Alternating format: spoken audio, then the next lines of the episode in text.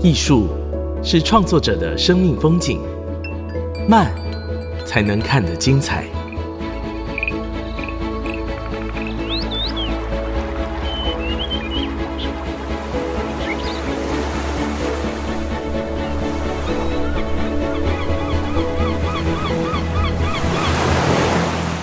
跟着艺术慢慢走。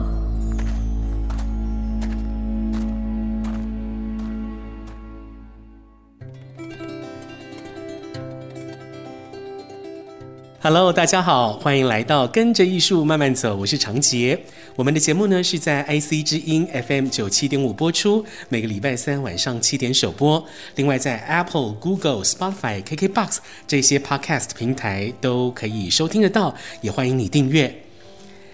如果说你来到基隆，哎，可能就会特地来到正滨渔港这边哦，跟彩色屋合照，或者是来阿根纳造船厂，来这个像是废墟一样的巨大工业遗构，来凭吊它的过去。但在夏天到秋天的这段时间呢，其实啊，这一座渔港还变身成为一座美术馆。好，透过艺术家驻地在现地创作，要带你走进这一座正滨渔港的人情故事里面。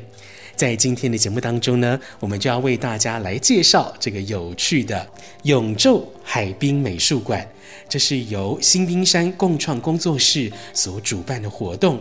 今年有一个很有趣的活动标题，叫做“九百九十九朵玫瑰 no 爱之船”，好像要带着大家乘着爱之船出发了哦。好，今天就为大家专访到新冰山共创工作室的创办人林书豪。书豪你好，各位听众朋友大家好，我是书豪。今年的永昼海滨美术馆这个标题实在太可爱了，“爱之船”，九百九十九朵玫瑰 no 爱之船。真的是有船班要出发吗？怎么有这么可爱的名称呢？其实没有这艘船哦。其实当时在想象这个名字的时候，其实我们很希望能够提供给不同的观众有一些新的感受，就很希望大家来这这边云港走一遭。可以感受一下这个被设计过的主题，其实是希望大家能够透过这样的感觉来体会。嗯嗯，是你们这一次是以九百九十九朵玫瑰呢爱之船作为策展主题，邀请艺术家来针对基隆特定的场域来创作，来描绘出基隆各式各样的情感。那为什么？你们会在二零二三年今年谈情感，因为像你们前几年的这个议题，二零二一年的 People to People 等等的哈，感觉跟今年的这个粉红色的爱之船有蛮大的不同。为什么今年会特别选这样的一个主题谈情感？OK OK，其实我们一开始在想象这个主题，其实是从不同轴线来思考。首先，第一个轴线其实就发现。在基隆港口，大部分在过去的电影跟音乐里面，嗯、或者是在历史的调查里面，港口好像是一个离别的地方。哦、所以其实其实对啊，然后有时候从这边搭船去马祖当兵，嗯嗯，或者是很多亲情、爱情、友情之类的一些情感故事，都会在港口被叙述成一种很像离别，有一种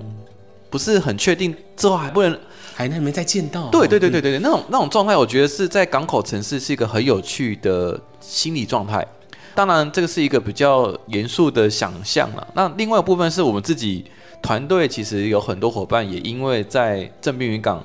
凑成很多双双对对的这个情侣关系，其实非常多。然后也发现正滨渔港蛮多人来这边约会的，所以对对对，所以在。理解这个主题之下，当然我们从比较严肃，就是从港口的情感的关系里面去谈之外，当然也包含说，其实我们在日常的生活里面可以感受到正面渔港其实还蛮适合透过这个爱之船欢迎大家来这边约会的。嗯，那为什么同时会想到这一种比较有点拔辣的的议题呢？其实我们自己有发现，在台湾的属于文青界的策展形式，基本上都会比较人文。嗯，那今年这个策展主题谈一点恋爱的东西，谈一点情感，然后御守恋爱运，然后谈爱神，嗯、其实就是会比较再扣回到大众的语言，让大家重新理解，就算再怎么文青的东西，在所有观众里面都可以体会得到，然后透过这样的方式吸引大家，欢迎来到这边渔港，一起来约会，一起来这边散步。嗯当然，里面要谈的事情其实有谈到基隆五个场域嘛，是第一个场域就是正滨渔港。当然还包含基隆的委托行、咖啡馆、酒吧以及茶店仔。点点点，哎，对，那这个都是在基隆很有趣的场域。我们希望透过今年的创作，让大家认识基隆。嗯，有没有说希望透过这一次的展览，让观众获得什么或沟通些什么？OK，其实当时我们在想象这个主题，很希望大家能够很快的理解基隆的特色。刚刚提到的这五个点哦，正滨渔港、委托行、酒吧、咖啡馆跟 The Dam，都是在谈基隆很直接可以表述到基隆的特色的场域。那希望大家能够来到这一边，看完这个展览，可以开始起航，到基隆的酒吧，到基隆咖啡馆，去享受在街道巷弄间的一种街道咖啡馆，或者是在酒吧可以体会到。很有趣的酒吧在基隆，那其实早期美军有很多酒吧文化在这边，所以这一次哈，就是有五位艺术家来针对我们刚刚所说的这五个据点来展开创作，把他们所听到的故事化为作品。那因为我们时间有限啊，没有办法让书豪把五个场所、五位艺术家全部都介绍完。那我们挑两位跟大家来做介绍，好不好？好的。呃，首先我先跟大家分享一下这两位。第一位是静富，静富本身是做音乐创作的。那他这次的主题配选是基隆的咖啡馆。他的创作总共有四首歌。呃，分成起承转合，我一直觉得这几首歌里面可以感受到基隆咖啡馆的，呃，喝咖啡的感觉，以及可以感受到基隆的城市的一种特质在里面。那第二位其实是梦婷，梦婷本身画的是基隆委托行，她透过插画的方式去带着大家认识基隆委托行有哪些委托行里面的店，有包含从香港进来的，有从日本进来的货。那这些货店其实到底有哪些故事在里面？他特别用插画来呈现给大家。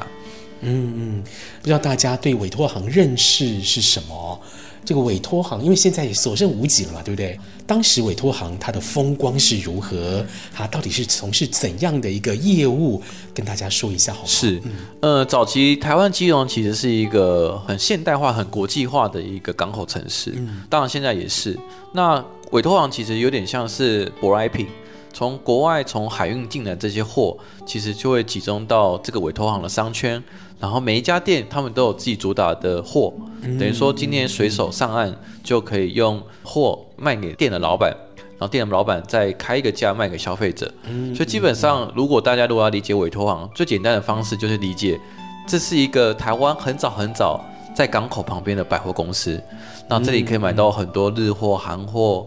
的相关商品，那早期在还没有现在所谓网购跟百货公司之前，我觉得这个地方算是一个很进步、很流行趋势的地方。就是这些海外各国流行的东西，可能可以透过委托行这边可以来买得到、找得到。所以艺术家王猛婷，他就以这个委托行当中呃所看到的物件，或者是老板告诉他的故事，画出了舶来。No 物链这样的 创作，这样的一个作品，是以插画为主的作品嘛？是的，是的。所以其实我很欢迎大家能够透过八月到十月的时间，可以来到这边走走，因为这里面的作品还包含除了刚刚提到的音乐插画之外，还包含动画、装置艺术。那特别都会放在我们街区的商店空间里面。那有时候你会发现，这些空间有时候走到地下室，有时候走到防空洞，有时候走到屋顶。好，去感受一下这些作品所存在这个街区里面的感受。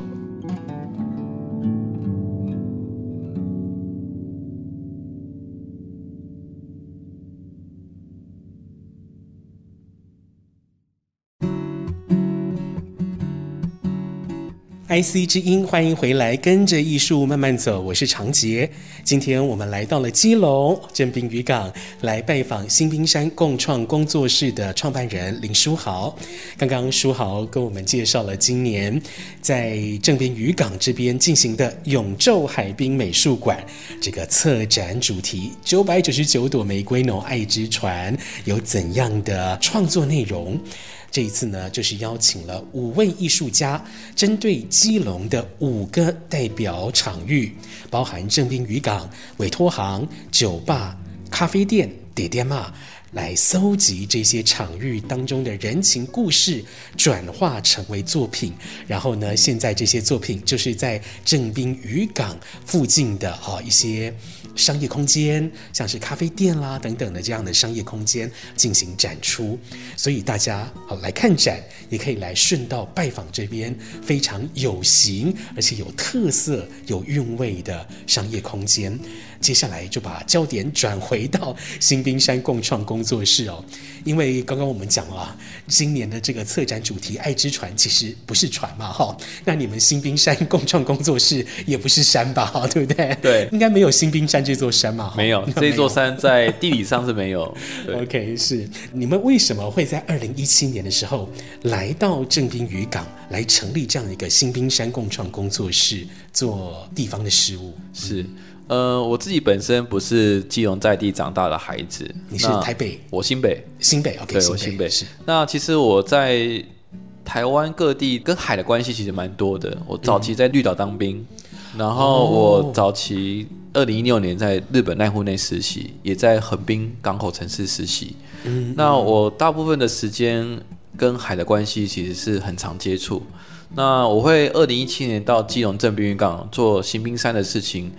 当然，我对海港口的这些环境，其实我是很有感觉的。再加上我，我现在太太也住在基隆。哦。那我觉得我，我那时候其实有点是因为我喜欢基隆这个城市的环境，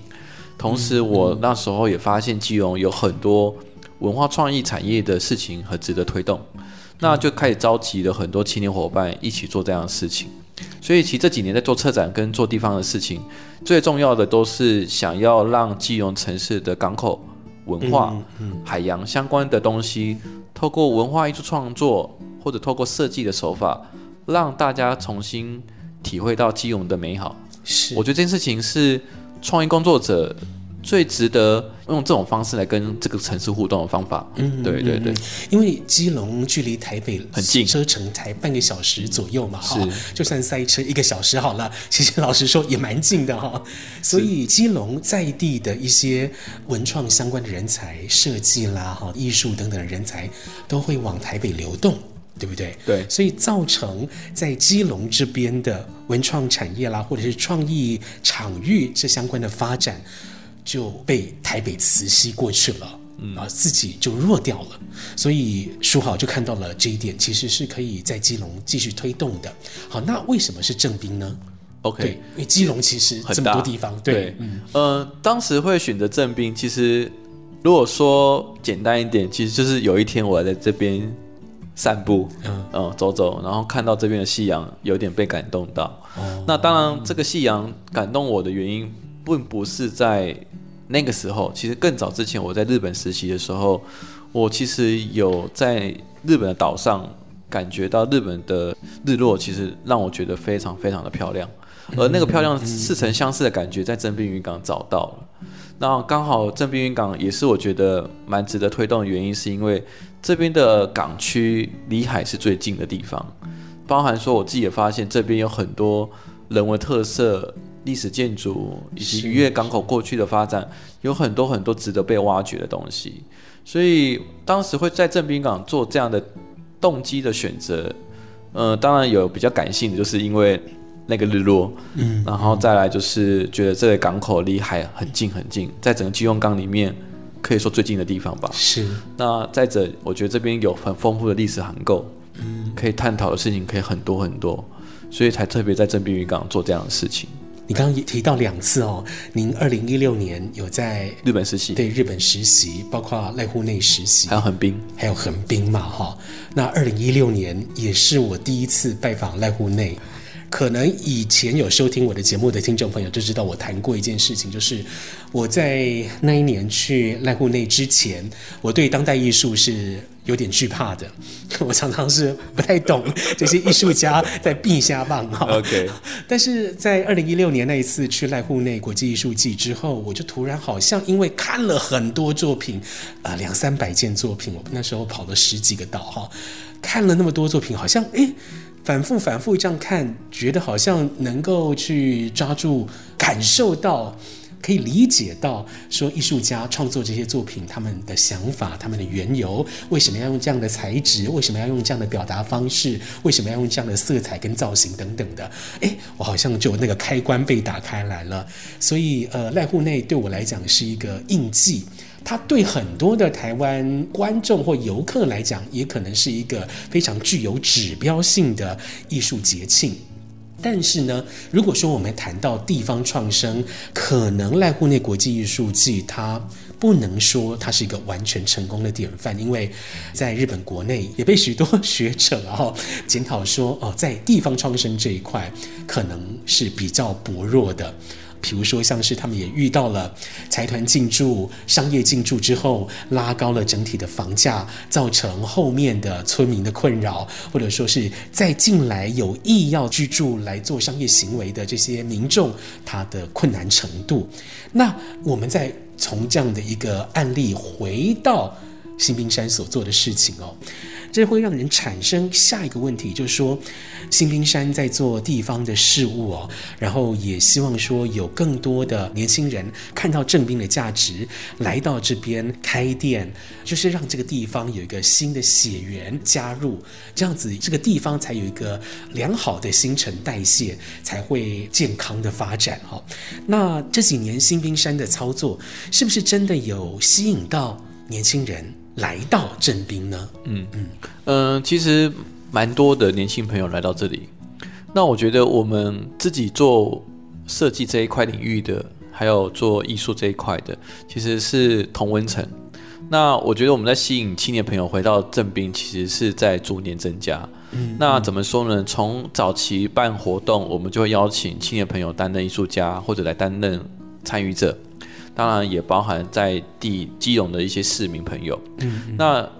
慢慢的在每一年做这些活动，到策展就会遇到很多志同道合跟共同有兴趣的朋友加入。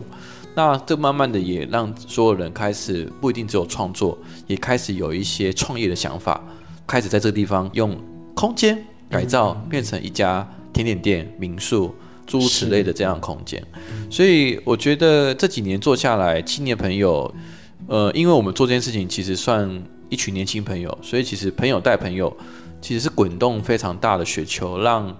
基隆年轻朋友相信，而且也觉得原来在基隆，透过一群年轻创业的想法，能够让一个老旧渔港开始变得不一样。那我觉得这个不一样。就是大家正在努力相信的事。嗯嗯，像这一次永昼海滨美术馆作品展出的地点，好，比如说像是几人甜食啦，Ruth Coffee Roaster 啊，或者是闲闲等等，其实都是这样的空间，对不对？嗯，是年轻人经营的。举例来说，其实二零一九年的前一年，二零一八年，我们举办了台客上岸艺术节。那我们团队的伙伴跟志工就纷纷有开了领导旅宿，开了咸咸甜点店。嗯、隔几年，二零二零年，我们又媒合了吉人甜食这个空间，让他来开甜点店。那每一年在现在策展都会邀请一起作为展区之一，诸如此类这些空间，慢慢的都落地之后，其实就有机会让商业空间的服务观众可以高达一整年，甚至很多年。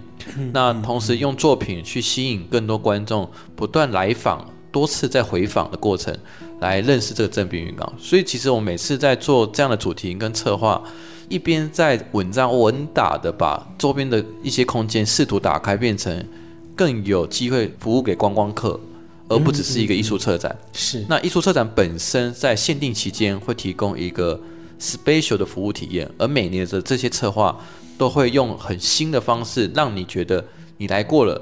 你还要想要来第二次。而透过这些不同主题，他们会感受到，我每一年来这边渔港，好像来这边体会一个又一篇又一篇的小说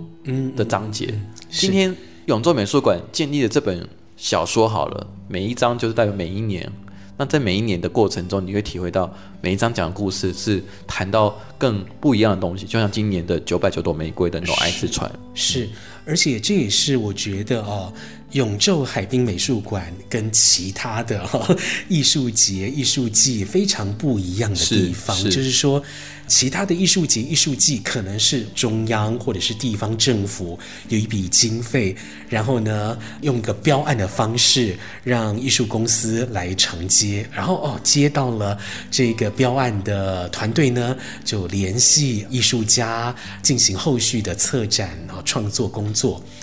这感觉是由上而下或由外进到社区内部的，但是新冰山所做的事情不是，嗯、是蹲点从内扩散到外的一件事情。嗯，我们可以这样讲，没错没错。其实我们在做这几年的工作，大部分是我们自发性筹办的活动，当然不免在资金上还是会向中央部门，像文化部、国发会申请补助金。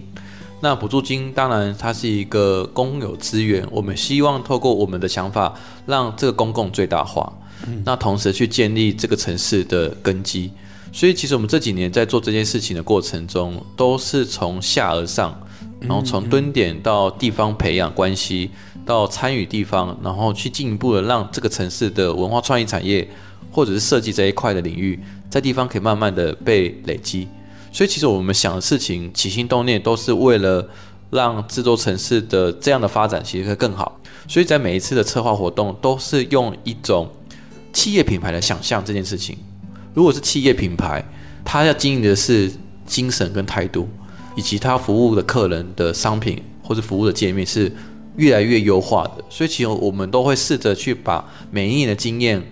想办法再解决前一年所遇到的困难跟课题。嗯，嗯，每一年每一年都往上再叠加上去。没错，嗯，没错。然后同时我们在 CRM 顾客维护管理上，以及在线上线下导流过程的商业服务上，我们都会尽可能去累积每一年的经验，然后再进一步去开发新的产品。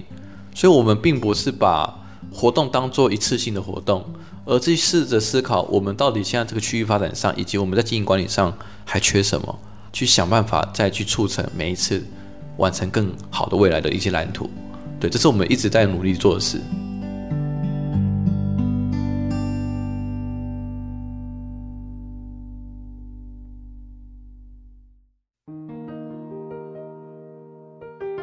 欢迎回来，跟着艺术慢慢走。我是长杰。今天我们来到了基隆的正滨渔港，拜访新冰山共创工作室的创办人林书豪。书豪所率领的新冰山团队哦，以地方发展为核心，进行相关的活动策展。这个过程呢，是由下而上、由内而外的这样的一个发展方向，跟以往哈我们看到的呃什么什么什么艺术季由上而下、由外而内的这样的一个操作模式是非常非常不一样的哦。所以这也是我为什么会在节目当中特别要要跟大家介绍永昼海滨美术馆以及新冰山共创工作室的原因，因为他们真的是一个非常指标性的个案。那他们呢、以文创的方式打造创意场域的方式来营造地方，诶，这样的一个原因是不是跟书豪你本身的背景有关？因为你本身是念建筑出身的嘛，对。还有什么样的原因是让你选择以艺术啦、设计、文化来切入地方发展的原因？嗯、是刚好提到我其实是念建筑硕士，在实践。哦，那我早先其实念的是天气。我念的是气气象，气象。嗯，那我大学的时候其实就在台北国际艺术村，以及现在大家知道的宝藏岩国际艺术村，曾经有在那边服务担任志工，也做过短暂的一些艺术家协助的业务。那这些事情对我来说都是经验。那当然我自己本身也曾经在板桥四三五担任驻村艺术家，所以我过去的生命经验，从一个 volunteer 到去协助一个专案的业务助理。到变成创作艺术家，嗯、到了奈湖内实习。其实这几年我自己在面对我自己所做的事情，会用文化艺术这件事情切入，重点也是因为我很喜欢艺术这件事情。那艺术会让我喜欢的原因，是因为它有很多有趣的方式的呈现，是可以探讨议题，可以提供呃人认识自己的机会，也可以提供一个地方可以活络的机会。那刚刚提到，其实奈户内就是这件事情正在努力的事情。虽然有很多正向、负面的不同的意见正在发生，嗯嗯、可是对我来说，艺术它本身在每次所诞生的一个作品的瞬间，出现在某个空间，其实它就改变那空间的状态，甚至能够创造特色的魅力。嗯、那我为什么会用这个方式切入？最主要也是我喜欢，然后刚好有兴趣。刚好所学的建筑，我觉得这件事情对我来说，我更期待的建筑不只是一间房子，房子只是一个空间，可是我更喜欢建筑本身在讨论的中尺度、区域型的发展。所以我到了横滨，到了黄金町，其实也去理解街区的改造、街区跟社区的关系。那这些已经脱离白盒子的美术馆的这些。传统的美术馆，我都认为现在好玩的美术跟创作跟形式应该发生在生活里面。那对我来说，这也是我认为我如何把艺术所喜欢的，以及我对于我自己建筑的评论，或者我对建筑的观感的想象，如何发生在我的未来的职业上，而我选择这条路。嗯，书豪并不是科班出身的，对，也是艺术科班出身的。我不是。后续勉强啦，建筑可能跟艺术艺术应该说跟设计哈会比较有关系哈，但后来还是从事呃喜欢的艺术以及设计这方面的工作，可以感觉到应该是从艺术设计方面吸收到了很多养分，嗯、或者说是。观看世界的方式，嗯、没错。好，可不可以跟大家举几个例子？过去这几年让你觉得哦，实在是可以反复的咀嚼的作品，或者是观赏的经验？呃，我最印象深刻的是我在横滨的黄金町。我那时候其实住在爬庆狗的公寓里面。哦，那我觉得横滨的黄金町过去是一个性工作者聚集的街区，后来因为政府。呃，扫荡之后就闲置下来了，所以其实政府特别用艺术的方式跟社区合作的方式，希望能够让过去这样的街区重新能够转型。嗯，那我那时候其实最印象深刻的是，我那一年在九月的时候担任实习，其实也协助黄金町的组织单位做展览的一个设计布置。那我就有发现，其实周边的空间，他们很灵活的运用车库。咖啡馆，还有一些在火车高架桥下做一些很有趣的商店，那我都会觉得这件事情总是让我意料之外。那这样的经验对我来说，我觉得每个街区或者我们所住的地方，其实还蛮值得，不只是从社区营造的角度去思考，我觉得是要再用更现代、更活泼的方式去想象我们所面对所住的地方。可以透过这些灵活跟有趣的方式，让大家生活在这边不一样。那个不一样不是说要曲高和寡，也不是要标新立异。我所谓的不一样是说，每一天生活其实在日常的世纪里面有很正常的规律生活之外，我觉得需要那一点点不一样。那一点点不一样是让你感受到，原来我家可以这样玩，原来我我们所住的地方。可以发生这样有趣的事情。嗯，那一样，正滨云港，也就是我刚刚提到这些宝贵的经验，给我 surprise 的这个经验，到我现在做永州海滨美术馆的执行方式，都是从那时候给我的感觉。那这里的展区有点类似奈户内，当然我展区没办法做到整个十几个小岛的布置，因为我们的资源跟我们的体力能力都有限。可至少我觉得在这边，我想跟大家分享，最终最终还是。如何让一群人一起相信一件事情，一起做？那这群人不管贡献了当地，还是贡献了给自己的内心的一部分，我觉得都是非常值得的事。因为只有人存在在一个地方，那一群人会为地方做更多更好的事情。其实讲到最后的话，我会跟大家分享，不管在地方发展上，其实我最终还是想回归到人这一块，因为人才是决定事情发生以及。空间发展的定位跟想象，嗯嗯，那我觉得新兵山跟大家一群年轻朋友做这样的事情，我最终觉得最好的结论的话，我觉得都是在让大家创造回忆跟历史价值。那不管以后这地方的发展，我觉得这件事情还是值得这样往下做的话，应该还有一群人愿意这样做下去。我觉得这件事情就很棒。嗯，那其实刚刚长期有讲到蛮多事情了。其实我觉得地方上的事情真的是百样百态啦。那百样百态的状况下，其实也没办法做到满。嗯，那我会欢迎大家能够用自己的兴趣专长来做这一件事情。大概是这意思啊，嗯，所以在新兵山共创工作室这个名称里面有“共创”这样的一个词，没错，就代表说希望是一群人一同对。好来做这件事情，没错，对，所以才有“共”这样的一个字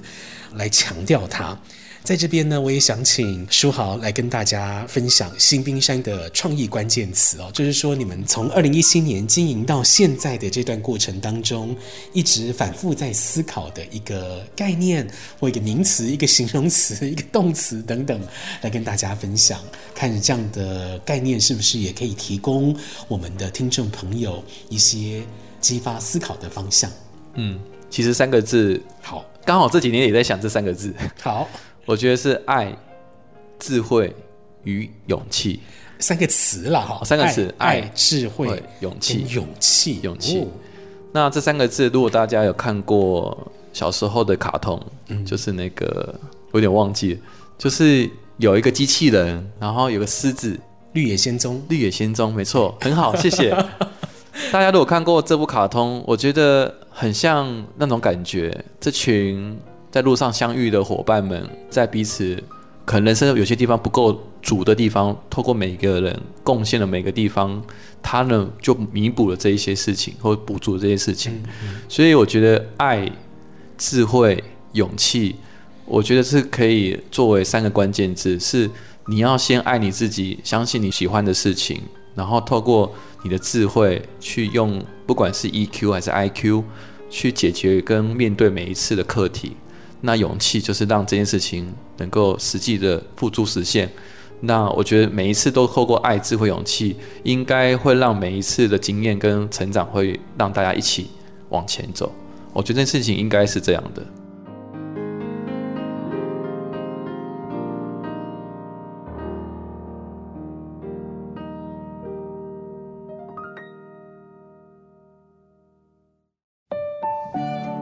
欢迎回来，跟着艺术慢慢走。我是长杰。今天我们来到新冰山共创工作室，请创办人林书豪来跟大家介绍工作室在正滨渔港的行动。在新冰山二零一七年来到了正滨渔港之后，就不断的以艺术、以设计、以文化来切入地方的发展。也陆陆续续举办了一些活动，像是二零一八年有台客上岸。新滨港湾共创艺术节，二零一九年呢，隔一年有大鱼来了，正滨渔港共创插画节，哈，是以插画为主的。然后中间休息一年，二零二一年开始就有永昼海滨美术馆，哈，今年已经是第三届了。这样子活动举办下来，然后你们也在地方不断的跟社区来做互动，来做深耕。那书豪，我想问你最终极的一个问题啊，就是。你对于正滨渔港的未来想象，那个终极想象会是怎么样？嗯，呃，我觉得在正滨渔港未来想象，其实我试图希望让大家理解在港区生活的样子。简单的说，就是生活风格。那对于这滨渔港未来想象，其实我很期待台湾的未来港口，不只是在渔业发展上，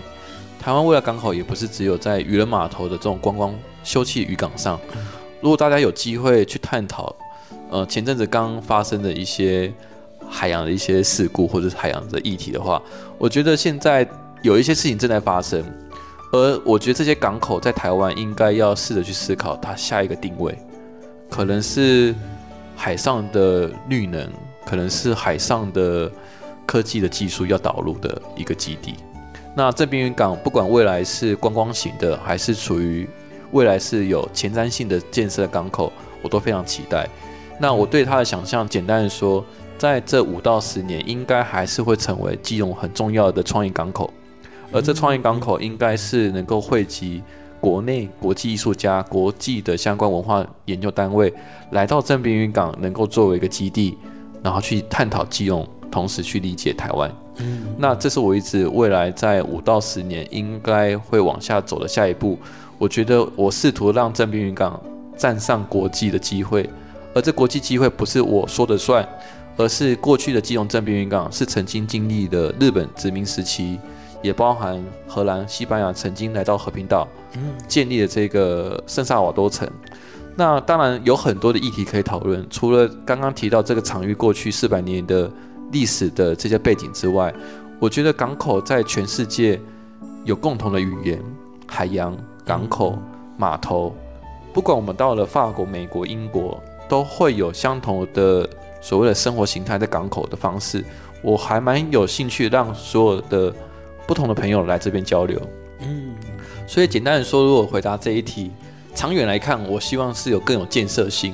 那近期来看，我觉得就是试图在持续让文化创意产业跟观光这个产业在正滨云港更成熟、更成长。那中期就是达到国际外交。是、哦，大概是这意思。是以现阶段而言啊，就是正滨渔港港区的生活风格文艺复兴，这样讲好吗？可以这么说，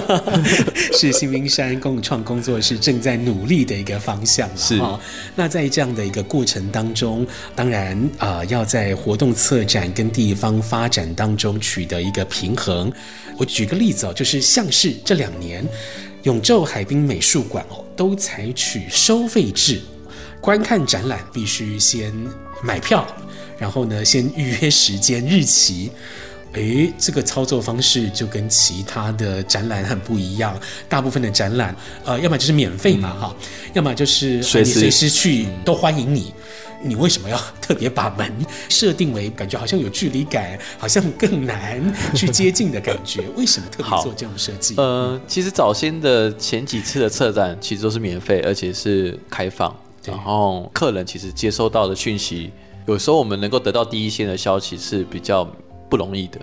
也就是说，为什么一开始会想到永春美术馆开始用预约制？那时候是因为疫情。哦，是是，首先，当年二零二一年疫情很严重，当时政府说要导流，当时也说人不能聚集太多人。那时候我们就决定用预约制。那预约制其实就是理解。疫情的来源嘛，就是就避免到时候大家搞不清楚，都挤在一团，对对，然后蓝疫不知道怎么办。所以其实那时候我们在想预约这件事情，其实就是在疫情期间遇到的这个课题，希望能够透过预约制了解人流、当天人流以及了解时间。那后来为什么延续做这样的动作？在这样观念上，其实是希望能够持续稳定的理解人潮量，是因为我们的店都很小，如果今天在同一个时段来了三百人，其实我们店的老板的空间 跟观展品质都会打折扣。是，那如果有预约，我可以理解人潮量，我可以通知我们相合作每一家店，让他理解今天人潮有多少，他们可以理解他们要备多少的的量来准备给客人，嗯嗯嗯、或者说现场观众会有多少人，会影响到他店的生意。那再来就是为什么会收费呢？其实收费就是刚刚提到的。我们试着还是想要自己建立自给自足，嗯嗯，那自给自足的营运模式，当然就是试着要让消费者跟你的这个服务平台是有交易机会的。当然这是对外的观众，可对内来说，像今年我们特别为在地的七个里完全只要凭身份证免费参观，所以我们在做这件事情，其实逻辑很清楚。为了营运，我们要做收费，是让使用者付费的概念开始有这个想法观念进来，也让我们的营运机制可以自己产生下一届的资金。嗯，那对于当地来说，我就是寻求认同，我并没有一定要赚到当地的门票钱，所以我们会为了这七个里免费，只要凭身份证就可以来参观。原因在这里，是我觉得收费这件事情，我其实是举双手 赞成的哈，因为，呃，大家可能会因为公家资源的投入到某一些艺术季，习惯了那种我们什么都不用付出，那其实也是付出我们的税金了哈，只是用另外一种形式 来呈现而已。OK 哈，大家习惯看艺术是免费的这件事情，我觉得。以现在的艺术发展，老实说是有点不太健康的了哈，尤其是像。新兵山这样子有意透过艺术来做地方发展、地方营造的这样的一个团队来讲，需要有稳定的收入跟财源，才有办法去后续做这些支撑。那老实说，这个门票今年是一百二，也不贵啦。是的，是的，你买一一杯星巴克都不止这个价格了，对不对？哈，所以我自己觉得参观艺术季，我们付出一些些经费，然后去换得一个比较好的展览的品质，以及未来永续的经营发展，这个是一个正确的选项。那我们讲了这么多关于今年对呃永州海滨美术馆的策展哈，就从即日起开始啊，一直到十月二十九号，为期有将近三个月的时间。说好，您建议听众以怎样的心态、怎样的方式来看展，来打开感官，认识基隆，认识正滨渔港呢？是。呃，如果你今天是两个人，刚好男女朋友，我也欢迎大家来这边约会。如果是一个人也没关系。嗯、如果你觉得今天的时间有点空，然后想来放空一下，我欢迎来到正滨渔港。那到底怎么玩这个展览呢？其实我会欢迎大家先在官网先浏览一下资讯，到我们的活动通去点购预约的时间，然后选择你要的票。结束之后，我会欢迎大家来到这个地方，先到我们的服务的立七。的服务站，第七对立七啊，服务站去 check in，然后我们会提供一个很有趣的门票，上面是一个刮刮乐，呃，今今年设计的门票不会有中奖哦，可是会有很有趣的一句话给每位观众，嗯，然后我们会提供这样的门票以及观展贴纸，就可以进入到每个展区去观赏。那大家到这个展区到立七之后，如果有可以的话，我会欢迎大家先到立万。立万的展区其实是合金展区，算是一次把今年的策展论述跟五个展览点的所配合的五个基隆场域的故事都在那边做呈现。是，那那个地方很有趣，那个地方是一个昭和时期的复古的咖啡馆。那大家到里面会感受到昭和感，同时会到地下室看到这个展览点。接下来就欢迎大家可以自由选择观看的角度，去选择展览点去看。那也跟大家预告一下，夏天的时间会比较热一点。那我大家如果很喜欢比较微风徐徐的秋天来，推荐九月十月来。嗯，那九月十月的人潮跟观赏品质也会相对比较好，然后避免夏天人很多很热哦，所以我会欢迎大家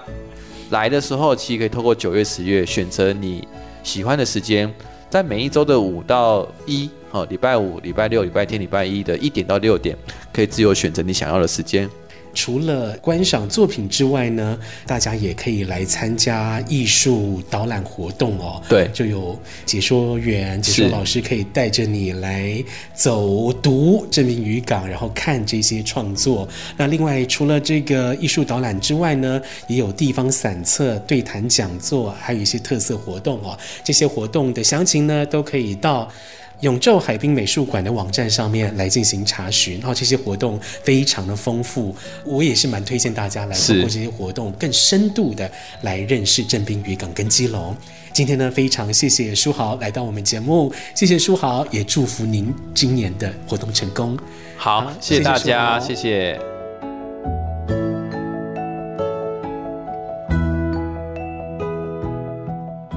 永昼海滨美术馆不想用艺术节、艺术季来谈论地方，而是希望把整座渔港好都变成展区，